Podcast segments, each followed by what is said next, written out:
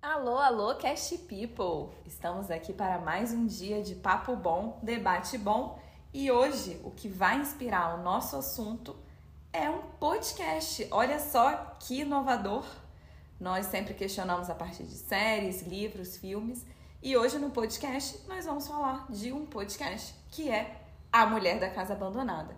Eu sou Mariana e para enriquecer o nosso debate eu estou aqui com ele. Quem é? Chico Felice, sacanagem. Sou eu, Janice. Diego, quanto tempo? Muito tempo, né? Um longo e tenebroso inverno. Preparado? Não sei. Vamos ver. Vamos ver. O tema é quente, hein? Tá na boca do povo, tá todo mundo comentando desse podcast que você já trouxe. o grande nome por trás do podcast é o Chico Felice. E a gente sempre gosta de falar do diretor, das pessoas por trás da produção. E aqui eu vou trazer um pouquinho do histórico do Chico. Eu fiquei muito interessada. É, eu já conhecia é, o trabalho dele, um pouco do trabalho dele antes de ouvir o podcast, mas depois que eu comecei a ouvir, eu fiquei ainda mais intrigada e fui atrás de ver tudo que ele já tinha produzido. E ele fala de. Ele já escreveu três livros, todos é, publicados pela editora Todavia, que é uma editora que eu gosto bastante. O primeiro dele saiu em 2019 e o título é Ricardo e Vânia. E foi justamente por esse livro que eu comecei a me interessar pela vida do Chico Felice. É um livro sobre o Ricardo, que é conhecido pejorativamente pelo fofão da Augusta. E também vai contar a história da Vânia, que foi quem viveu com ele, foi quem aplicou o silicone nas bochechas do Ricardo. Então, para quem não é de São Paulo, o Fofão da Augusta é um, um, um travesti que ele, ele tinha muitas peculiaridades e uma delas era ter esse silicone na bochecha. Então ele ficou, acho que parece que ele tentou fazer algum aspecto para ficar mais próximo do que seria o feminino e ficou uma coisa muito diferente. E aí o Chico Felice fala que ele é do interior de São Paulo e quando ele foi para a capital, é, ele viu essa figura que todo mundo sabia quem era, mas ninguém sabia da origem dele. E aí ele falou: Meu Deus, ninguém nunca entrevistou o Ricardo, né? Esse fofão da Augusta, esse personagem. Então, obviamente que eu quero ir lá. E foi daí que surgiu. Ele fez uma pesquisa muito profunda, foi descobrir pessoas no hospital, uma coisa assim, investigativa mesmo. Primeiro ele fez um artigo e depois fez tanto sucesso que ele realmente criou o livro. E ele também fez o livro que se chama A Casa, saiu em 2020, que vai contar a história do João de Deus. E aí todo mundo já sabe, né? Não precisa apresentar para ninguém. Também tem o terceiro livro dele, que é o mais recente, saiu agora em 2021, que se chama Elke, Mulher Maravilha. E aí é a biografia da Elke, e eu já, depois do, do sucesso da Casa Abandonada, eu vi muita gente lendo o livro e elogiando muito é, o trabalho que ele faz também de investigação, de pesquisa, forma de narrar a história, muito interessante. Dá para perceber que ele gosta de, de vidas não usuais, né? Ele gosta de explorar as múltiplas formas de existir. Pelo menos pra, parece que chama bastante a atenção dele. Pois é, mas ele não fica só em livro, não. Bom, ele é jornalista, né? Mas estou trazendo aqui é, as coisas que ele tem, tipo, dá o nome, sabe? Dá a assinatura dele. É, e aí vou trazer alguns podcasts que ele já fez. Tem o Além do Meme, que é uma produção original Spotify. É, ele pega um meme famoso e tenta ir atrás dessa pessoa, o que, que aconteceu com ela, como que o meme surgiu, e vai fazer toda essa investigação, então é muito curioso. Tem um que é, foi produzido pela Globo, que se chama Isso Está Acontecendo, também está disponível no Spotify. É, ele, por exemplo, eu vi um episódio na época do Big Brother de pessoas que ficavam o dia inteiro votando para a Juliette ganhar. Então ele vai na casa de algumas pessoas, passa um dia com essas pessoas e aí pega coisas que estavam acontecendo naquele momento e vai mostrar o que que acontece é, na vida delas, como que se dá a vida delas, o que que né, essas coisas peculiares do dia a dia. que tá todo mundo vendo que tá acontecendo, mas ninguém sabe como. E aí ele traz esse olhar. Ele também faz produção para um, é, para uma plataforma de audiobooks que é, parece que é famosa, eu não conhecia, chama Storytel. E ele fez esse, esse Elk, Mulher Maravilha, o livro dele, também em formato de audiobook nessa plataforma. E a grande novidade, é o último trabalho dele, que ele passou, ele falou que passou a pandemia toda desenvolvendo por telefone, entrevistando essas mulheres, que é chamada é, A Rainha da Noite. Não, Rainhas, Rainhas da Noite. É esse o nome desse Storytel, que ele vai contar sobre mulher, mulheres travestis de São Paulo principalmente de três mulheres que eram, é, digamos, mafiosas, assim, e, e envolvidas em crime mesmo. Então, é, envolve todo, todo o perfil delas como travesti, elas na noite, e elas envolvidas em vários crimes. E todas elas morreram é, tragicamente. E aí ele conta como que é essa história dessas mulheres, não só dessas três, mas principalmente delas. E aí o Chico já anunciou até no Instagram que vai ter um livro sobre essas mulheres, que agora pela primeira vez ele vai publicar pela, pela Companhia das Letras. Então, vem coisa boa por aí. E nesse meio tempo ele não fez, fez nada mais, nada menos do que um podcast que é produzido pela Folha de São Paulo e é, fez muito sucesso e é sobre ele que vamos falar hoje. Certo, Diego? Certíssimo. Partiu sinopse. Tem sinopse? Ah, eu quero ver. Bora lá. A Mulher da Casa Abandonada é um podcast narrativo da Folha que investiga a história da vida de uma figura misteriosa. Uma mulher que mora em uma mansão em Pandarecos, em Higienópolis, um dos bairros mais ricos de São Paulo, e se apresenta como Mari. Mas Mari não é quem diz ser. É o que descobre o repórter Chico Felite.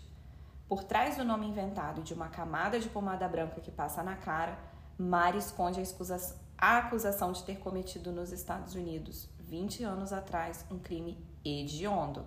Essa pessoa escapou de um julgamento nos Estados Unidos e do FBI e tem sua história contada pela primeira vez. Temos uma bela sinopse, já contamos tudo, podemos encerrar. Uma sinopse não é sinopse, é a história, é um livro. Diego, eu tô muito curiosa para saber. Você, eu imagino que seja um consumidor de podcast. Eu sou. E queria saber como que você consumiu esse, você ouviu, porque foram episódios semanais, eles foram saindo, né? Não foi jogado tudo de uma vez, cada semana saía um. E se você foi aquela pessoa que pegou já no final, você pegou no meio, no início, você ficou esperando chegar a quarta-feira para poder ouvir, me fala o que, que você achou da produção, né? Você já adiantou que é um, um grande entusiasta do podcast, se você tem costume de consumir esse tipo de podcast. E o que, que você achou da qualidade e tal? E eu estou muito curiosa mesmo para saber como você consumiu esse podcast especificamente. Ah, eu, cara, eu gostei particularmente desse, desse podcast porque ele é feito. Chico, primeiro, a narrativa é muito boa. A narrativa dele é, é muito envolvente. Você vai entrando no negócio, vai ficando curioso. Ele, dem, ele demonstra, ele consegue demonstrar o prazer que ele tem em estar tá fazendo o trabalho, desenvolver o trabalho dele. E ele também mostra os, os desafios, então ele te coloca, tipo, tudo que parece ser entregue de forma muito tranquila, ele faz questão de pontuando como, como é difícil, às vezes, pegar e gravar uma, uma situação que acontece do nada. E ele tá com um gravador na mão, às vezes, às vezes ele grava no celular, às vezes ele grava. Então ele vai mostrando esse desafio também do, do jornalista investigativo. Eu gostei bastante disso. Fora a narrativa que ele vai construindo muito bem, ele vai te deixando muito querendo também descobrir, como se fosse, como se você estivesse junto com ele ali, falando, ó, oh, vamos ver o que, que vai dar nisso, o que que... Sabe, eu acho que ele, isso ele é muito, muito bom fazendo esse tipo de coisa. Fora que os, que os comentários, é, a oratória, tudo isso faz o, o, o podcast ser muito é, viciante de, de ouvir, de fato eu peguei do meio pro final, assim, então eu consegui assistir. Os primeiros acho que eu ouvi muito rápido, assim, e cheguei a ter que parar e esperar sair o, o nó, mas acho que foram dois, eu acho, só que eu esperei. Então ficava meio que naquele negócio, mas você fica com muita vontade. Termina e você fala, putz, tipo, não tem, não tem, tem que esperar até uma quarta-feira para ter. E muito intrigante, muita coisa na cabeça passando. Eu tive uma experiência parecida com a sua. É uma coisa que me chamou muito a atenção, que eu achei brilhante, foi a gente acompanhou a história sendo formada dentro do podcast. Então, eu também percebi isso, é, que é, ter a captação do áudio desde o início, aquilo ele poderia ter descartado, porque não poderia dar nada, mas ele foi realmente teve o tino, isso acho que revela o faro dele, investigativo e curioso de ter captado o áudio e ter pensado, bom, pode sair uma coisa interessante daqui, vou levar isso à frente. Ele fala que ele jamais imaginaria que chegaria no que chegou, mas é, é, aparentemente era uma história que tinha tudo para revelar apenas mais uma doidinha da vizinhança, uma pecu pessoa peculiar num bairro padrão, né, um bairro super padronizado. E eu também queria destacar que a forma dele escolher narrar essa história é muito moderna, porque isso poderia ter virado um documentário, poderia ser só uma gravação para poder introduzir num documentário, numa série, ou virar um livro, um artigo de jornal. E ele opta por transformar isso em podcast. Foi uma aposta muito arriscada também, porque não é o que mais se consome, né? Pelo menos não no Brasil. E ainda ter o apoio da Folha, eu acho que isso é um marco, assim. Isso revela que talvez as, as plataformas de podcast, esse formato, formato de consumir informação, conteúdo e até séries de ficção que seja, não é o caso, né? Mas é, que isso, como que isso é, é marcante para o tempo que a gente está vivendo, essa, essa, essa chegada do podcast para valer. Eu imagino que tenham algumas pessoas, tem muitas pessoas que começaram a consumir podcast por conta do Chico Felite. Acho que isso deve ser muito marcante, assim, né? E aí eu também sou bastante entusiasta do podcast, de podcasts em geral. É, eu achei muito bem produzido editado com uma qualidade sonora assim de destaque.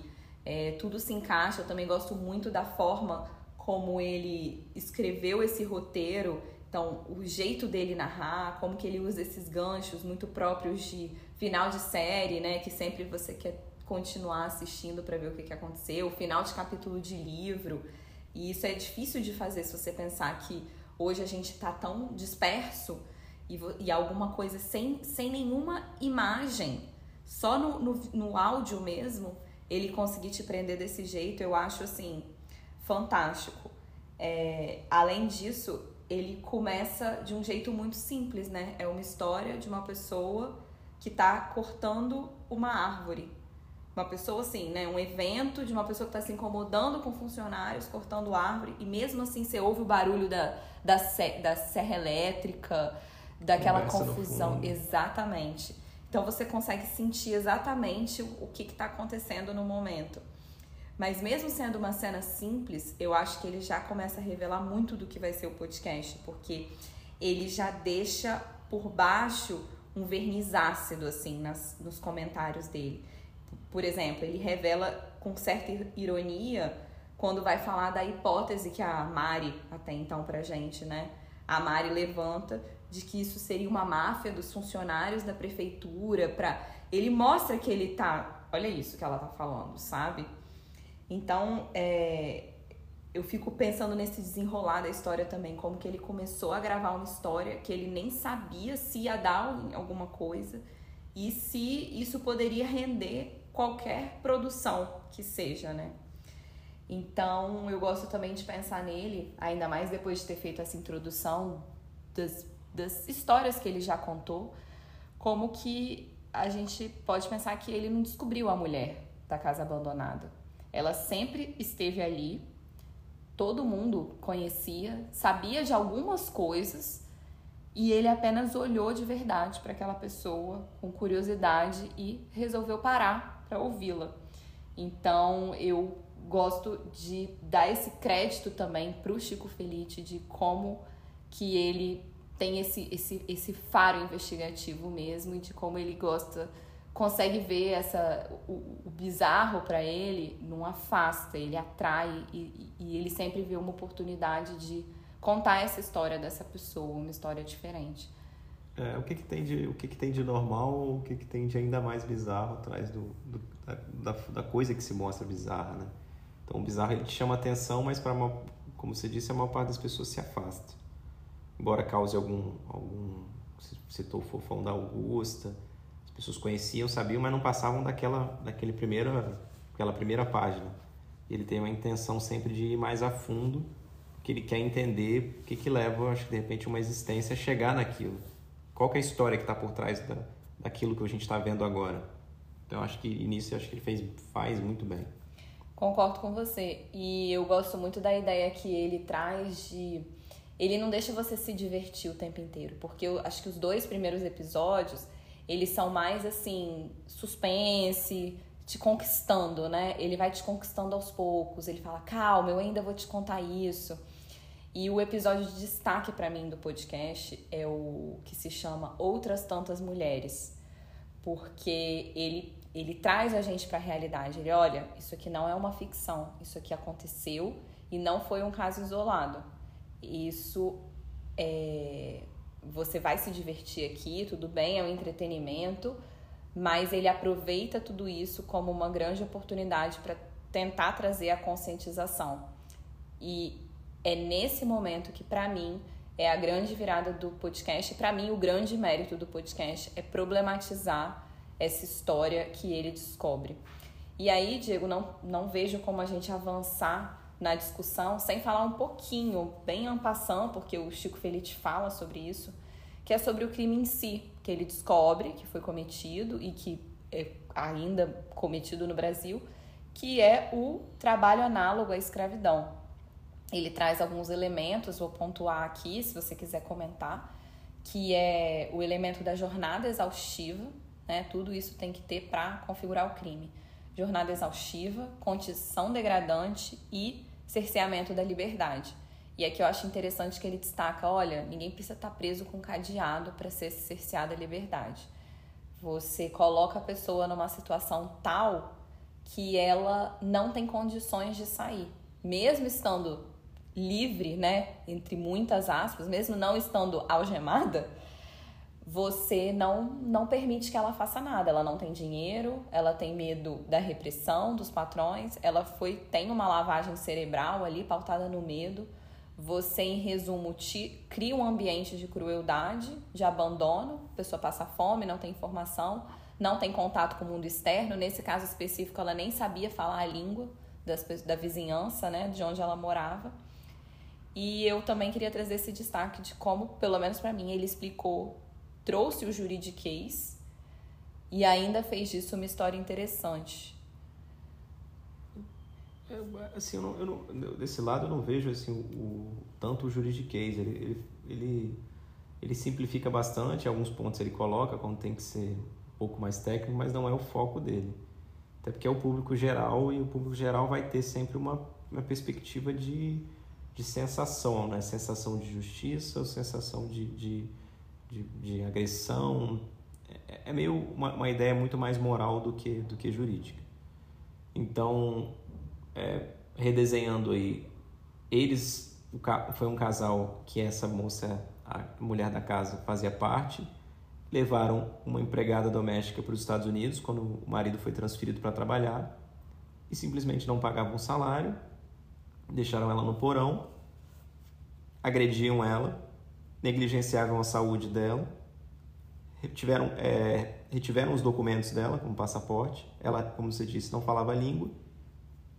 E eles ainda tiveram alguns elementos que o, que o FBI, na hora de, de, investigar, viu, que era a questão da, da geladeira ficar, ficar acorrentada, né? fechada com, com cadeado, para que ela não pudesse ter um acesso livre a, aos alimentos. Ou seja, provavelmente os alimentos dela eram diferentes dos alimentos que eles comiam. Então é uma situação assim. É, é difícil até de explicar, é difícil até de, de pensar que isso é possível de acontecer. Só que ele traz, aí eu acho que ele traz um, um elemento que eu gostei demais, que, é, que talvez é o, é o para mim que mais explica o que isso acontece, porque tudo volta volta na mesma, na mesma dinâmica dele de entender o bizarro que está acontecendo agora. Tem um histórico para chegar nesse bizarro. E nesse histórico ele vai na dívida que, o Brasil tem com, com os negros vai lá atrás, vai estar tá na permissividade de que se tenha isso. E ele coloca isso num dos, acho que talvez no primeiro episódio, em que ela vai à farmácia e demonstra como ela trata um funcionário. Como ela se colocam de forma superior, mesmo estando numa, numa situação na, na, na, hora retratada por ele até degradante, assim, roupa suja, é, mau odor, cara toda branca, cara de doida, uma máscara empapada no, no rosto e tal, e mesmo assim ela com esse ar de, de superioridade, de, de, de, uma certa condescendência, assim, com, como se fosse assim, um, coitados, eu tenho que eu tenho que, que demonstrar eles. eles. Primeiro eles têm que limpar o, o que eu faço e depois eu tenho que ter uma certa eu que sei, essas pessoas não sabem, eu tenho que. Ela revela isso até na forma de tratar os funcionários que estavam cortando Todo a mundo, exato. Todo mundo que é funcionário e abaixo, ela trata de uma forma de uma forma diferente. E ele retrata também, ele vai lá no histórico da família, isso eu achei interessante. A família é uma família que é rica há muito tempo. Porque ele chega ao bisavô, avô, não, não me recordo se, em qual grau, mas alguém da, da família, da, da, por parte do pai ou da mãe, foi um barão muito importante. Então vem lá daquele negócio do, do, do, latifundiário, lá do início realmente da fundação do Brasil, e que tinha fazendas do tamanho de cidades ou de bairros inteiros. Então ela traz essa ideia. Esse homem era um, um barão do café, um homem do, voltado ao, ao, ao de, criado e, e, e, enriqueceu dentro de um, de um regime é, escravocrata. Para ele é natural e como isso passou com naturalidade para para parte da elite e a gente vê que bastante gente da, da elite ainda ainda guarda isso, cada um na sua medida. Isso vai isso incomoda bastante. Eu quero voltar muito nesse ponto que você falou, mas só para não deixar fugir e destacar essa questão do outras tantas mulheres que ele enfatiza bastante. Ele fala que em 2022 já foram sete casos registrados e que esse número de casos são os conhecidos não chega nem perto da realidade. E então ele fala de um claro caso de subnotificação. Principalmente ele destaca porque é um crime que acontece em ambiente privado. Então ele incentiva muito nesse episódio também a denúncia, o que é um, um feito muito interessante. Ele coloca uma questão prática na, na produção dele.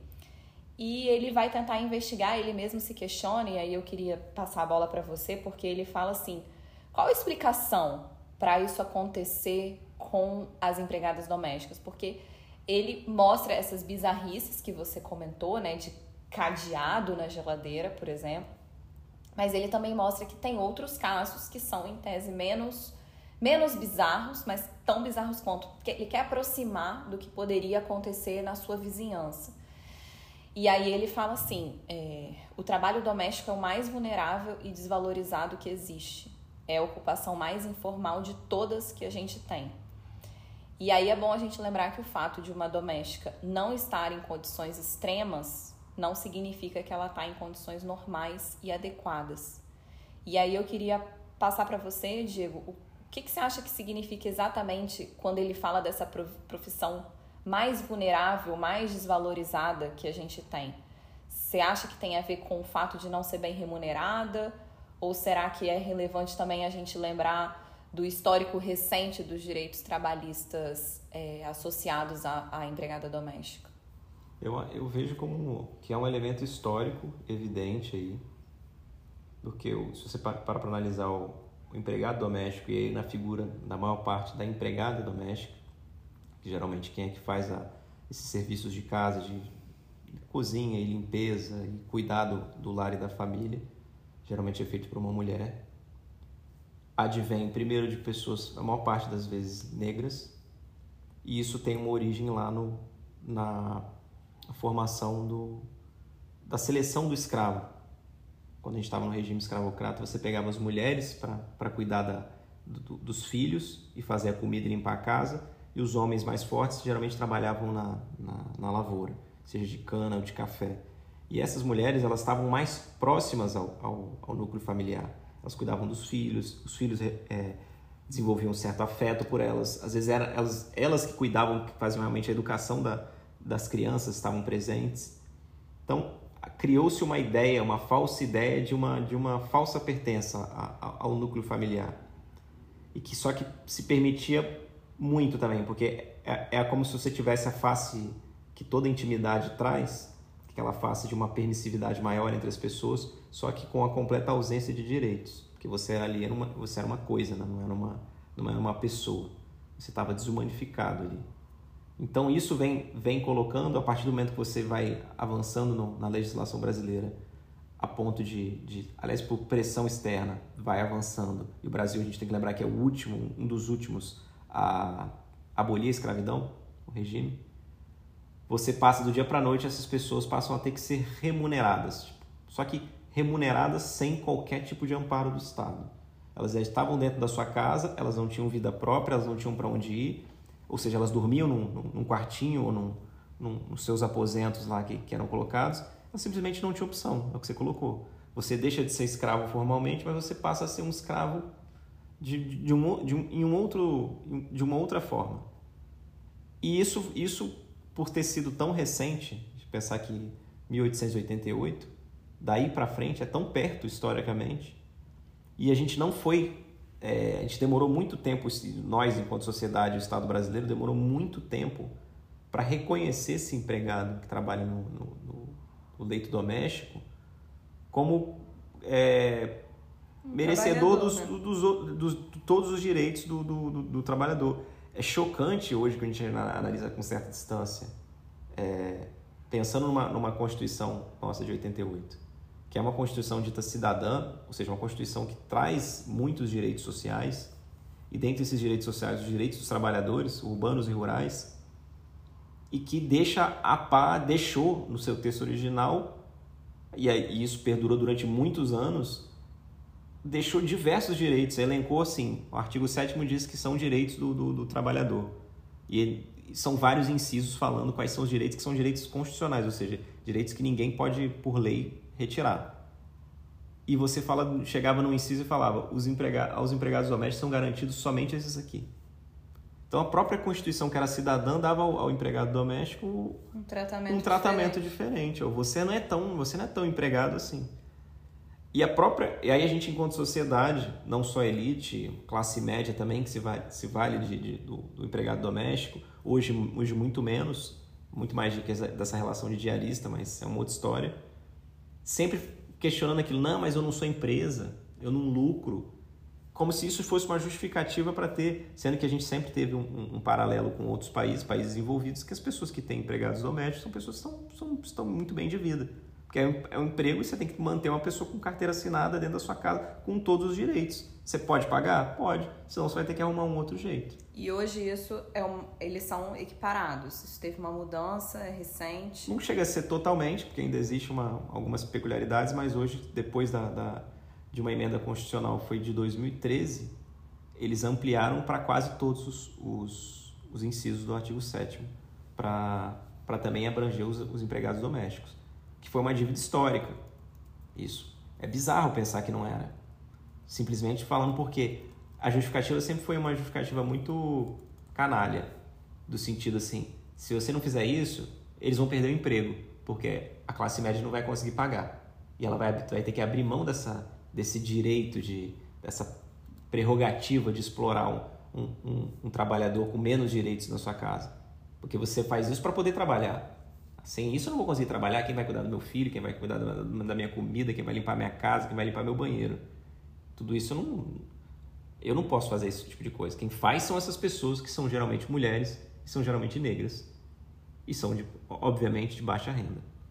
Então, essa, todo esse histórico que vem lá do, do, do escravo doméstico, da mulher que trabalhava dentro do, do, do seio da casa, que, cri, que se cria uma ideia desse, dessa sensação de você tem uma compartilha de uma afinidade distinta do, do, do, do escravo que trabalhava fora que dá, uma, dá essa sensação que ele fala muito dessa lavagem cerebral, de que você se sente, você sente uma sensação mais de maior segurança. Você não sofria tantos é, é, é, abusos é, físicos quanto sofriam esses outros escravos. Então você meio que se sentia perto do, do perto do rei.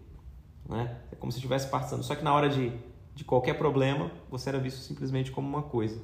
E pensar que isso ainda persiste ainda na cabeça de muita gente na nossa sociedade, mesmo por pouco tempo histórico, mas por, por, já por tempo suficiente para se rever, a gente é de se assustar. Só uma observação aqui, Diego. A PEC, né, que é chamada PEC das Domésticas, a, ela é de 2013, como você falou, né, de 2012, mas a lei complementar que regulamentou ela é de 2015. 2015 é. Então, assim, não tem nem 10 anos, se a gente parar para pensar que teve essa mudança. Então, é realmente muito recente. Mas agora eu quero pegar um gancho que, fala, juntando o que você falou com a fala do Chico Felice, ele falando justamente sobre essa questão da, desse histórico e como que a elite, a classe média, enfim, enxerga as empregadas domésticas hoje, ele lembra da fala icônica, né? E aí deu o significado que você quiser para icônico, do ministro da Economia, Paulo Guedes. E aí ele coloca a fala, e eu vou tentar interpretar aqui, ela é tão ridícula, mas vou tentar fazer aqui entre aspas. Todo mundo indo pra Disney, empregado indo pra Disneylândia, uma festa danada, peraí. Ele fala assim, né? Então, isso acho que reflete muito essa, essa ideia da elite de que você pode até não escravizar ninguém. Ó, ninguém tá escravizando ninguém aqui não. Mas no fundo, no fundo, você tem que continuar deixando a margem da sociedade, né? Então, tá, você não precisa mais ser escravizado, tô de acordo, mas você não precisa vi, vi, é, viajar para Disney como eu e minha família viajamos. É, você não precisa nem frequentar o aeroporto. É, exato, porque virou o quê? qual que é a, a, frase que muita gente fala? É uma rodoviária hoje, né? Tem muita gente, é acessível, mais, mais acessível, enfim. E tem um outro clássico também, bem próprio disso, que ela não é empregada. Ela é uma pessoa da família. O que isso significa, né? É uma, uma falácia do argumento como uma tentativa de justificar a falta do cumprimento desses direitos trabalhistas porque para a família você dá um tratamento diferente, claro, você não dá os direitos para ele, mas eles também têm vários benefícios. Sim, eu te dou minhas roupas, né, meus sapatos que eu não uso mais. Por que eu tenho que te dar salário e direitos? Você já come aqui, né? Você já aproveita que é a minha casa, então como Você que... tem o meu afeto, você é quase da família, por que, que você vai me exigir coisas? E isso, você acho que você falou um pouco sobre isso como que você cria um vínculo emocional. É diferente uma relação de trabalho com a empregada doméstica e com, não sei, o patrão empregado quando a gente pensa numa empresa, por exemplo. Porque cria esse vínculo emocional que inclusive facilita a exploração. Sim. Seja porque o vínculo fica mais difícil de ser rompido e seja porque a denúncia fica mais difícil de ser feita, porque tem aquela ideia da culpa também, né? E eu gosto da, da denúncia que o Chico faz, o destaque que ele dá de como esse tipo de crime ainda depende das pessoas que não estão envolvidas no caso. Então ele, ele conclama a sociedade, assim, não é para você fazer a denúncia da sua própria casa, é para você observar a sua vizinhança e observar alguma história estranha que você já ouviu. E aí você já adiantou um pouco do que eu queria trazer sobre o, a questão do racismo, né? Como que esse histórico racista do Brasil, ele, ele é decisivo nesse tipo de crime para tentar explicar por que, que existe ainda hoje. E tem a questão da, da, do patriarcado também, porque você falou do racismo, mas tem essa ideia de que esse tipo de trabalho também reproduz o que o patriarcado sempre pregou, que a mulher foi historicamente criada como uma ideia de que ela tem uma habilidade divina, né? Essa habilidade feminina de cuidar da casa, quase como se fosse um dom sobrenatural concedido às fêmeas, que só as mulheres são capazes de fazer isso ou elas são as melhores em fazer isso. E isso a gente vê sendo reproduzido até hoje. Então, o trabalho doméstico, você já falou, ele tem é, um padrão, né? Um padrão de vítima que é, você já adiantou isso, mas só para enfatizar, são sempre mulheres negras de baixa renda e de baixa escolaridade. Então o Chico revela isso, que o trabalho doméstico é pautado em três pilares da desigualdade da nossa sociedade, que é o racial, de gênero e de renda. Então ele fala mulheres pretas pobres, é sempre esse padrão. E você também falou do, da pessoa como objeto eu também vejo um, bastante disso, né? Porque quando você tira o vínculo trabalhista, você faz prevalecer o vínculo de exploração do corpo e da vida dessas mulheres. E aí você tira justamente o que você disse, a natureza humana das pessoas, você tira a dignidade. E aí não é que a pessoa, né, o, o dono, digamos assim, vai vendo essa pessoa como objeto, a própria pessoa vai se vendo como uma coisa. Ela vai se vendo sem voz, sem sentimento, e ela fica reduzida a uma condição de tentar só sobreviver.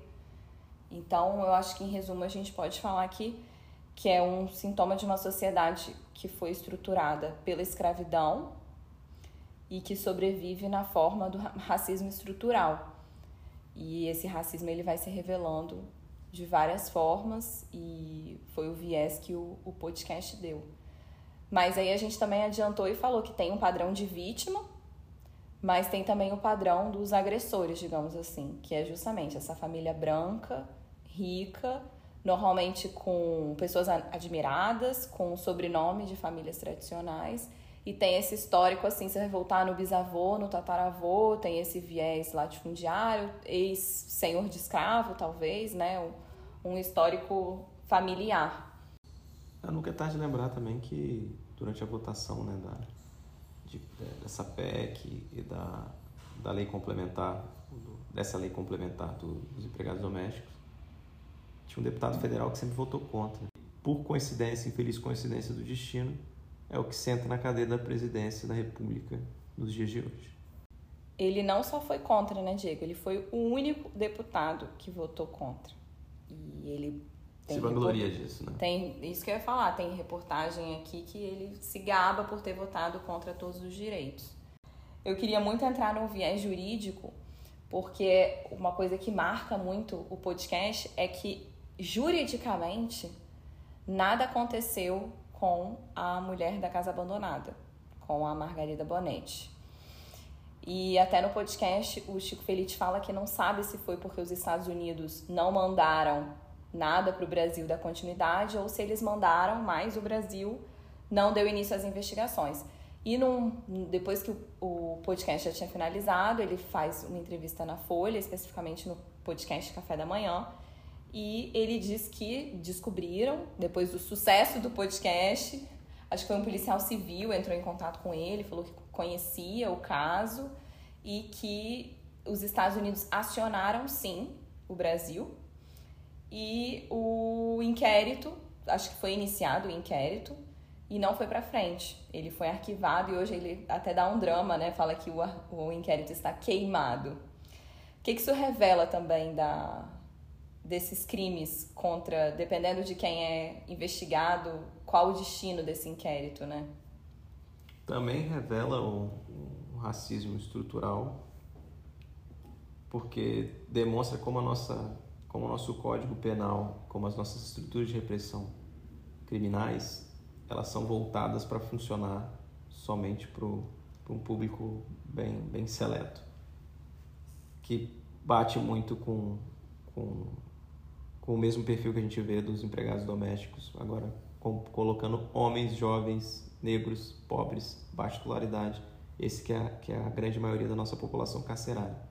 Agora, em contrapartida, na outra face da moeda, estão os ricos, com escolaridade, com dinheiro, esses com acesso, acesso aos, aos recursos de justiça de defesa né, dentro de um Estado democrático de direito, que faz às vezes e acesso não só a, a essas coisas, mas acesso a pessoas e estruturas dentro do Estado. A gente cabe lembrar dois pontos aí nesse, nesse caso. Foi um casal que cometeu o crime, né? Ela, ela foge e ele é condenado nos Estados Unidos, porque ele já era cidadão americano e ficou lá, tinha trabalho lá e tudo isso.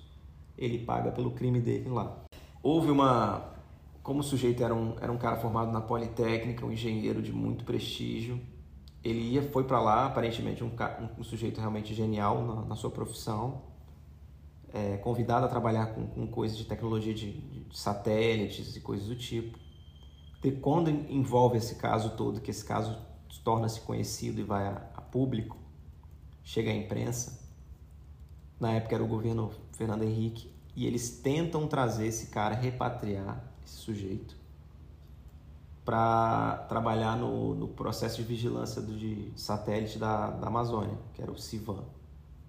Estava sendo instalado e tal, e acaba que por pressão o negócio não, não anda e ele é, é condenado nos Estados Unidos. Ela vem para o Brasil, fugida. como pela, pela, pela nossa Constituição a gente não pode extraditar, teria que ser sido feito aqui. E no início, como você falou, não tinha certeza, mas depois se descobre que chegou a, a comunicação e foi aberto o inquérito. Só que o inquérito, a gente sabe que o inquérito é um procedimento administrativo que vai lá colher os elementos e tal. Nesse caso, um pouco diferente, porque as provas são fornecidas, né? Pra, as coisas não aconteceram no Brasil, aconteceram nos Estados Unidos. Então as provas vêm no negócio e você tem que dar mais é quase, fácil. É quase é meio... como se o inquérito já viesse pronto. Isso, é quase uma coisa pro forma. É analisar se, sua, se, se, se cabe algum tipo de crime dentro da sua legislação. E cabe, a gente tem a previsão desse crime. Caberia isso ir para o Ministério Público e o Ministério Público oferecer a denúncia. Então o, a, a, parou, a questão dela parou na polícia. Parou na polícia.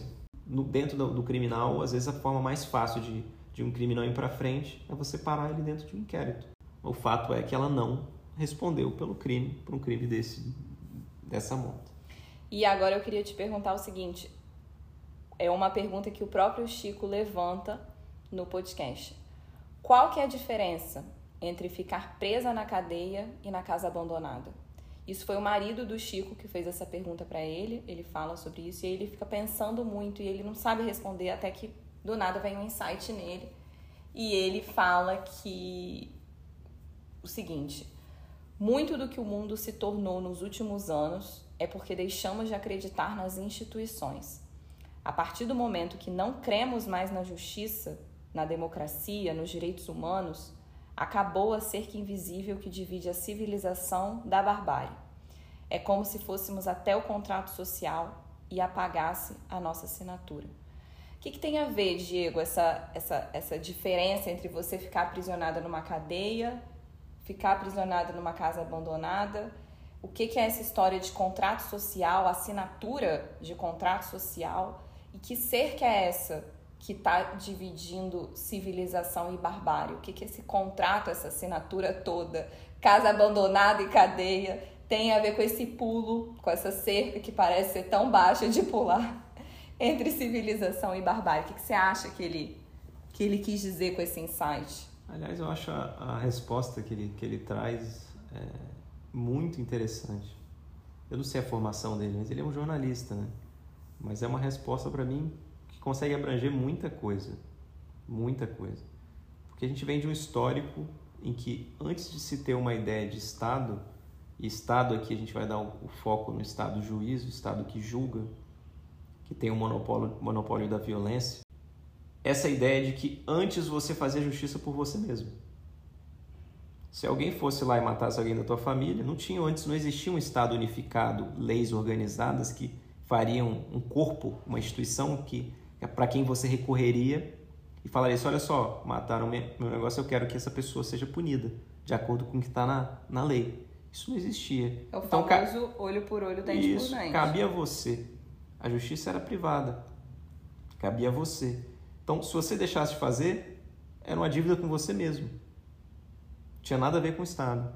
Quando você cria o Estado, e aí vem o contrato social, que é você abrir mão de parte da sua liberdade inclusive a liberdade de tentar matar, você abre mão dessa liberdade para um ente, para uma organização, que isso é essa cerca é, é nada mais do que uma abstração que depois vai se colocando em, em leis, em instituições, em tudo isso, mas ainda continua essa abstração a existir, porque o STF, um, um tribunal do júri, não é nada sem a abstração de que você dá legitimidade àquilo para garantir a justiça, para garantir um sentimento de justiça para garantir que você está amparado pelo Estado dentro de leis pré-ordenadas.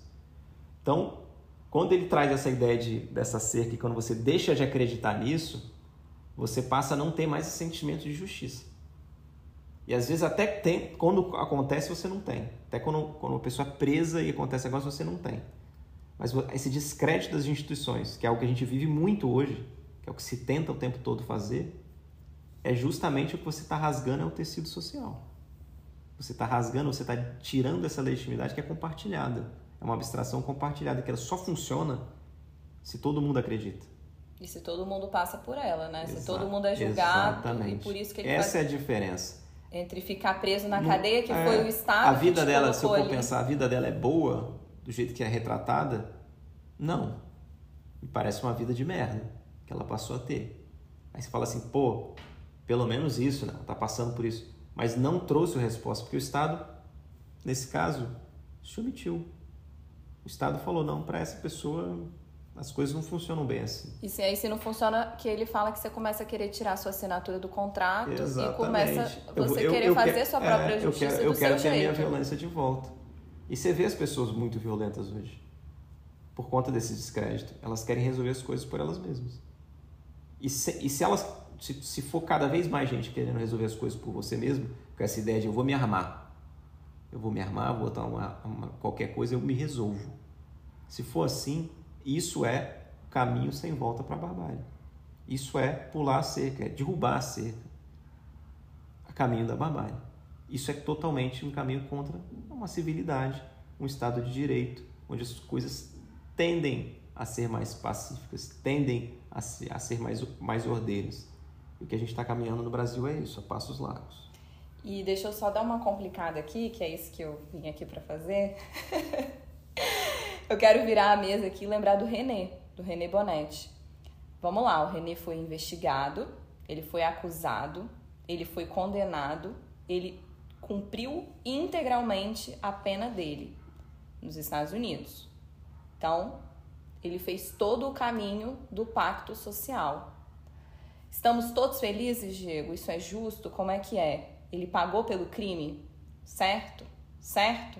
Eu não sei se eu, se eu passo para você com um ponto de com ponto final no meu certo ou com um ponto de interrogação ele cumpriu, no meu ele certo. Ele cumpriu o rito. Dentro do que a gente falou aqui agora, pelo menos para a sociedade, isso traz uma, uma diferença muito grande. Não, ele cumpriu o que a lei previa. São vários questionamentos que surgem para a gente. Fala assim, será que a lei, essa lei que prevê isso? Porque a lei é feita por homens, certo? Feita por um processo legislativo. É assim o Estado, pelo menos que a gente conhece. Feita por homens de poder, Sim. que são essas mesmas que pessoas. Que querem se proteger também, Isso. com a lei que cria. Eles sabem que não, não vão ser eles que vão sofrer esse tipo de crime. Então, talvez sejam eles que cometam. Por que, que eles vão colocar isso como, como crime, como um crime muito, uma penalidade muito severa? Daí o primeiro questionamento, que é uma questão mais de criminal, assim, política criminal. Como é que você cria o, o direito para certas pessoas de forma mais severa e para outras não? É depender do público que você quer atingir. Esse é o primeiro ponto. Desse macro, você não sente tanta justiça.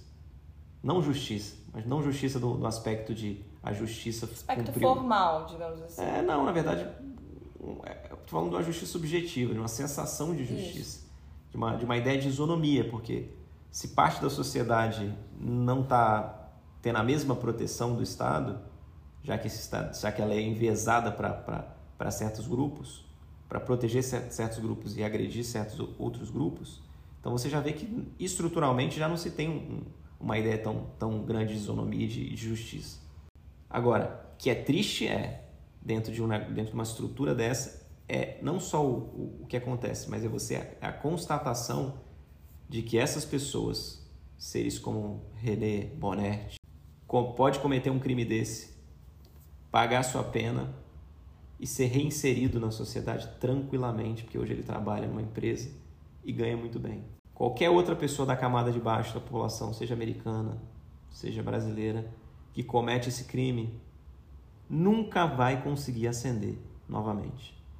Vai ficar estigmatizado pro resto da vida. Então você vê que o direito e a sociedade ela trabalha de forma diferente a depender de quem é. Isso incomoda muito.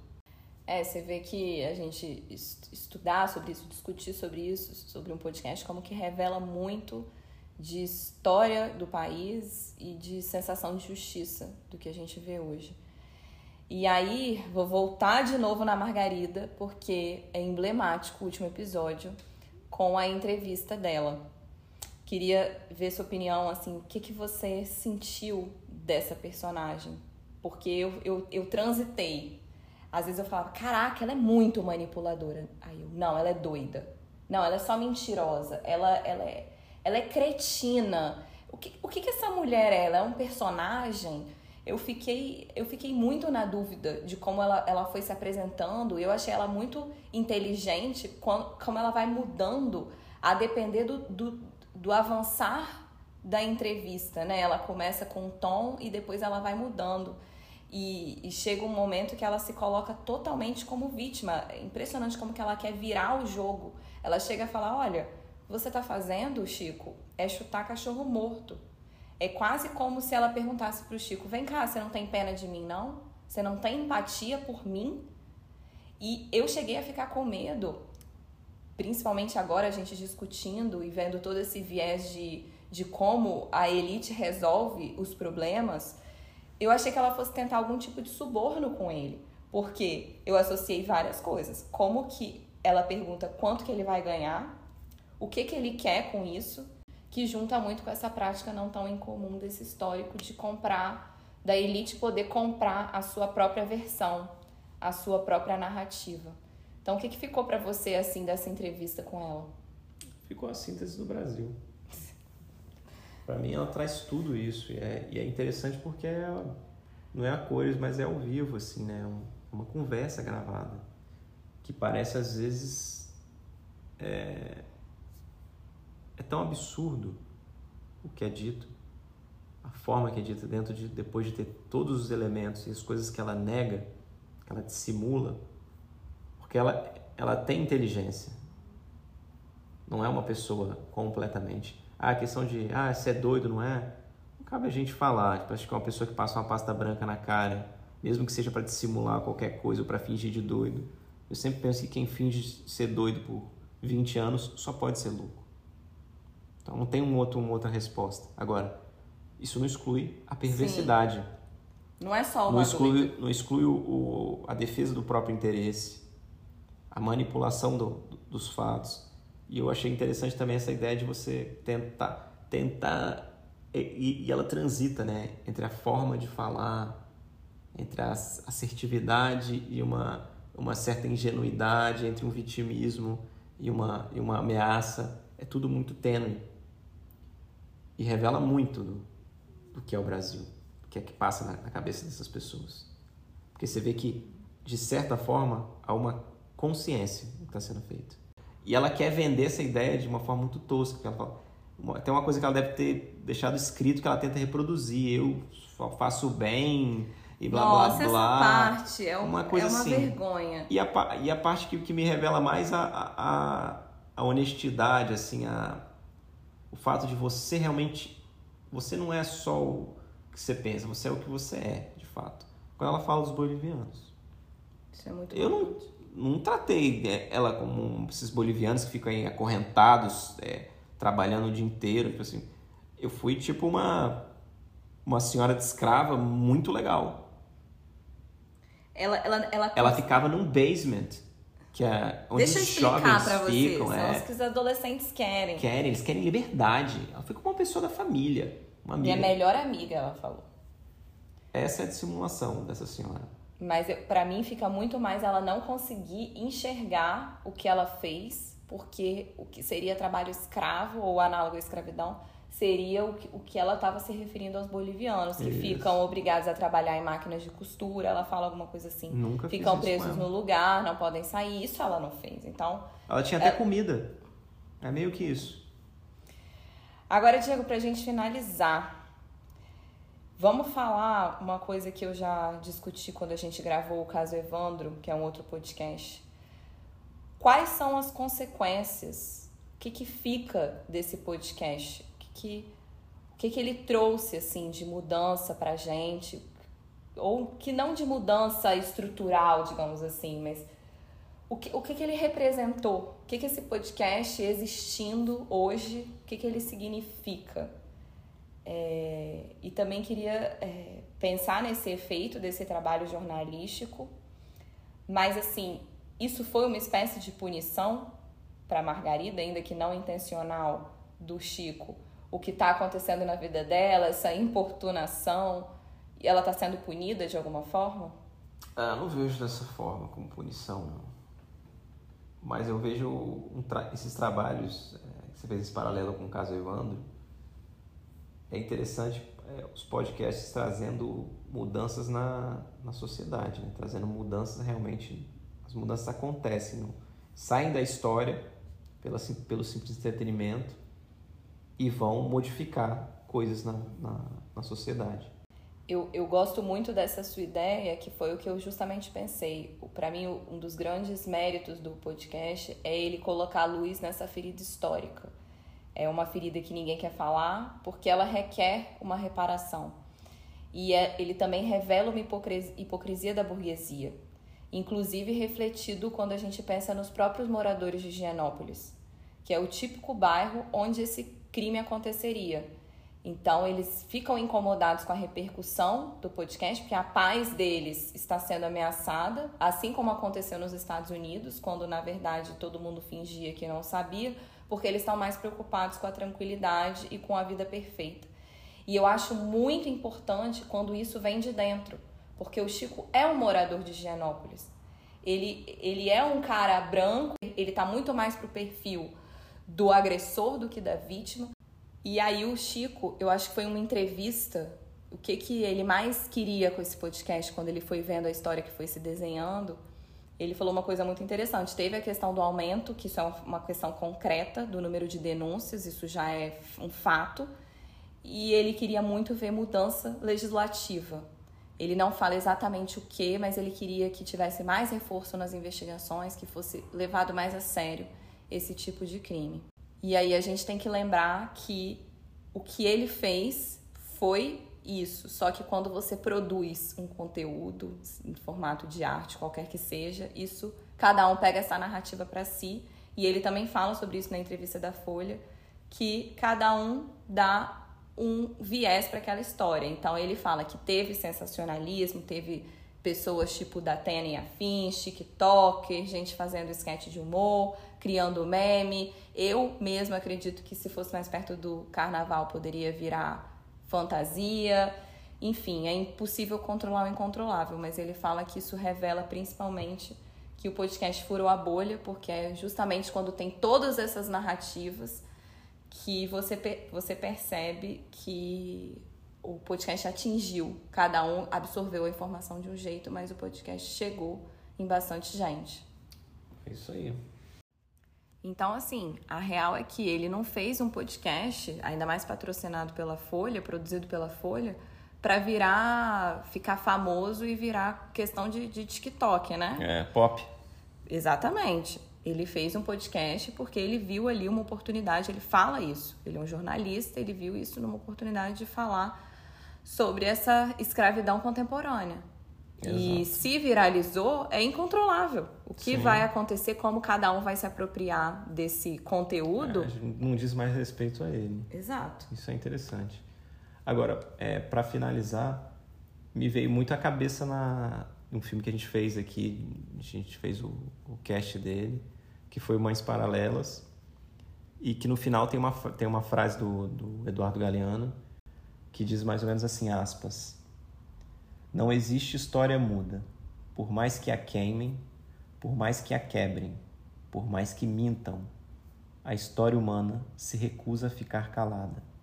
Eu acho que é muito isso. Eles tentaram, queimaram de fato ali o, o, o inquérito. Ela se esconde atrás de uma pasta né, de, na, no rosto, com todos os aparatos para poder se para aquilo não ser contado. E ela, inclusive, tenta falar, tipo, que esse cara tá contando essa história de novo, tal, já tava ninguém mais falava disso. Mas não adianta. Ela vai arrumar um jeito de falar. E foi por, por meio desse jornalista, do Chico Feliz, que ela voltou a ser falada. E é importante. A memória, ela sempre tem que estar, a memória coletiva, ela sempre tem que ser é, reconstituída. Porque senão vem sempre alguém para criar uma narrativa, para deturpar o que realmente aconteceu ela tenta fazer. A gente tenta fazer isso com ditadura, com milhões de coisas.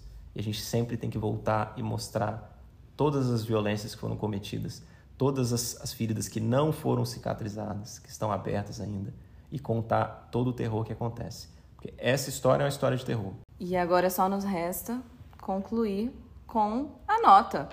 Bora pra nota.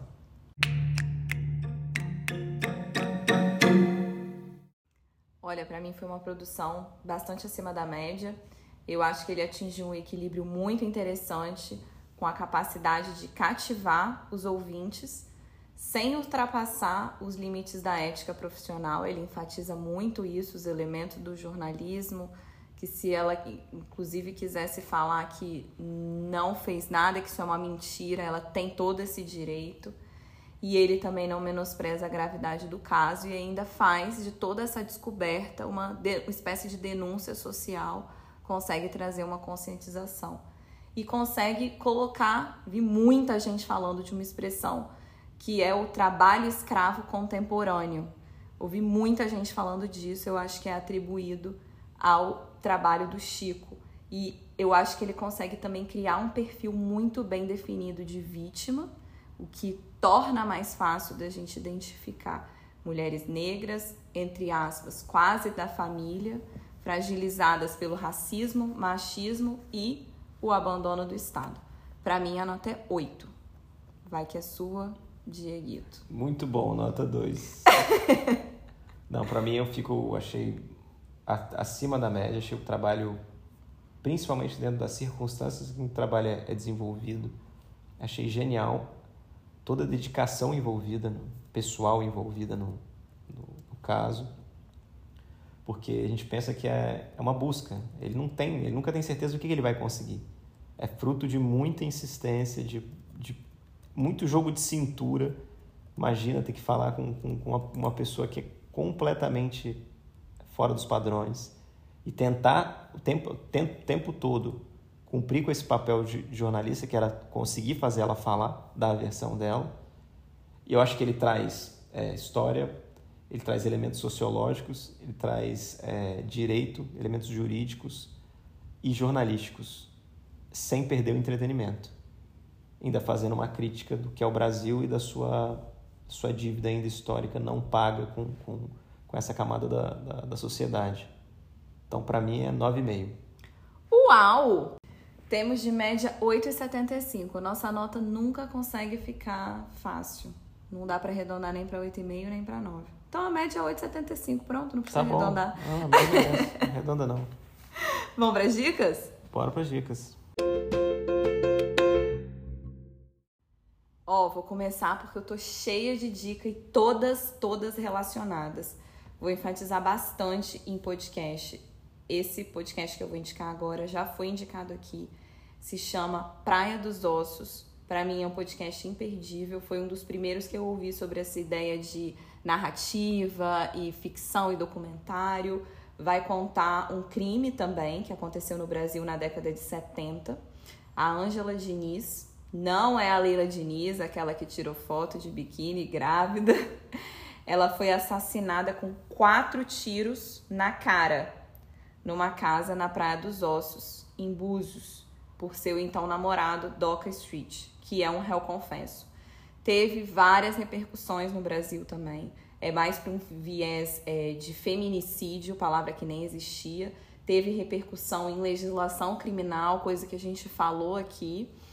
E é produzido pela Rádio Novelo, tem uma qualidade é, de áudio e de muitas entrevistas, muita pesquisa, absolutamente maravilhoso. Praia dos Ossos me marcou profundamente. Minha segunda dica é o caso Evandro, que a gente mencionou por alto no podcast. Para quem não sabe, também é um crime que aconteceu no Brasil, investigado por um jornalista, teve várias repercussões em termos de realidade, mudou a vida de pessoas. Depois isso, esse podcast foi adaptado para uma série documental que está na Globoplay, que é o caso Evandro. E puxando sardinha para o nosso lado, recomendo o nosso podcast que a gente gravou, um podcast que o nosso debate foi inspirado justamente pelo trabalho jornalístico do Ivan Mizanzuki, que foi o responsável não só pelo podcast, mas também por participar da narrativa da série é muito forte, envolve crime com criança, com criança, né? Desaparecimento de criança. Então, assim, é um viés diferente, é bom avisar, mas que também revela muito é, da no, do nosso histórico, assim. Também deixo aqui a recomendação de um outro podcast, também da Rádio Novelo, que é o Crime e Castigo.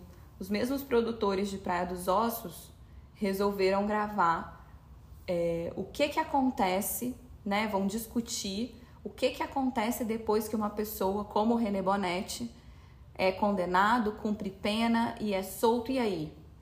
Como que fica a vítima vendo o, o agressor dele solto? E aí, se foi um assassinato, se foi um homicídio? E a mãe da, do filho que perdeu, né? A mãe perdeu o filho e o, assassina, o assassino tá solto. Tá solto depois de ter ficado, sei lá, 20 anos preso. E aí? O que, que acontece? Como que é essa reparação? Ele cumpriu? É brilhante o trabalho que elas fazem. Nunca vi uma discussão tão profunda assim, de um jeito tão interessante para leigos, para quem é da área jurídica, eu diria que é essencial. Para quem não é, todo mundo opina sobre justiça, né? E fala, então, para quem ter, quer ter mais argumentos e tentar entender, é, eu acho fascinante. E para não falar que eu só falei de podcast, eu quero indicar um filme. Ele estreou ano passado na Netflix, é um filme bem novo, é, com Rodrigo Santoro, que se chama Sete Prisioneiros. É um filme curto, ele tem uma hora e meia só, o di diretor é o Alexandre Morato, filme brasileiro, que vai falar de um. É, de um. Aí agora um homem, né? Negro, baixa renda e tal, mas que ele vai trabalhar em tese, remunerado, numa serralheria, alguma coisa assim, e ele se vê numa situação justamente análoga à escravidão. A gente falou sobre o filme, gostamos muito, nossa avaliação foi muito boa, porque nós também questionamos sobre ele. Então, depois que vocês assistirem ao filme, não deixem de complementar essa discussão lá no nosso podcast, quando a gente discutiu sobre Sete Prisioneiros. E aqui todas as dicas de produções brasileiras nacionais. Fico com orgulho disso. Uau! E você, uma Diego? Dica. Ah. Me veio uma dica à cabeça. Ah. HBO Max, que é o caso Daniela Pérez feito pela Glória Pérez, mãe da, da vítima. É, não foi feito por ela, né? ela participa, participa da narrativa. Da, da... E ela é um caso à parte, né? Falando, acho que vale muito a pena. Todo mundo já ouviu desse caso, mas talvez quem seja mais novo, menos, uma coisa que já não está tanto na, na, na, mídia, mas é um caso emblemático que envolve artistas de, de TV na época que estava uma novela de, de grande sucesso. E por ser uma filha de uma, de uma roteirista uma, de, de, de novela. E é bem feito, achei bem feito. Acho que traz também discussões desse tipo de justiça, de, de será que o Estado juiz pode me, me trazer essa sensação de justiça? Ele pode me trazer pelo menos tranquilidade? Porque hoje o que ela passa, eu não vou falar, vocês precisam ver. É, comunica muito com a dica que eu dei do crime e castigo, né? Perfeito. E só dando serviço, gente, o caso Daniela Pérez tem nome essa série, chama Pacto Brutal. Pra Pacto Brutal. Quem quiser Vamos pesquisar. questionar ele? Bora! Vamos questionar ele. Tá na HBO Max e é curto. São só quatro episódios, então para quem leva em consideração o tempo que se, que se gasta para que se leva para consumir uma produção, tá aí o Muito serviço. bem feita. Brilhante mesmo, ótima dica. Bora para a próxima questionada? Bora, vamos fazer um pacto. Vemos vocês, hein, galera? Na próxima. Até. Fui. Fomos.